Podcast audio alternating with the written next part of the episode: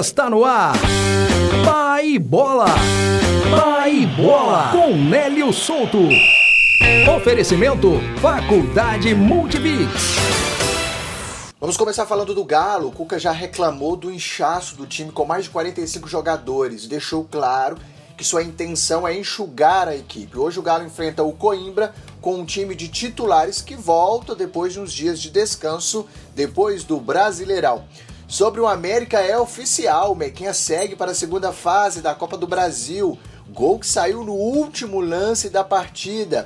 O América agora aguarda a decisão da vaga entre Porto Velho e Ferroviário.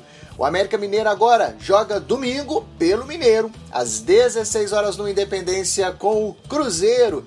E falando em Cruzeiro, o time está correndo atrás do prejuízo e quer conquistar a segunda vitória seguida no Campeonato Mineiro contra o América.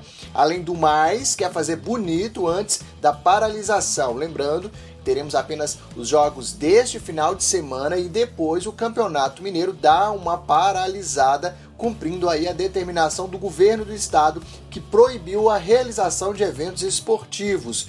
Minas está de lockdown e até tem toque de recolher em diversas cidades para evitar a aglomeração de pessoas e conter o aumento de casos do Covid-19. O estado tem mais de um milhão de casos confirmados, com registro de 21.303 mortes.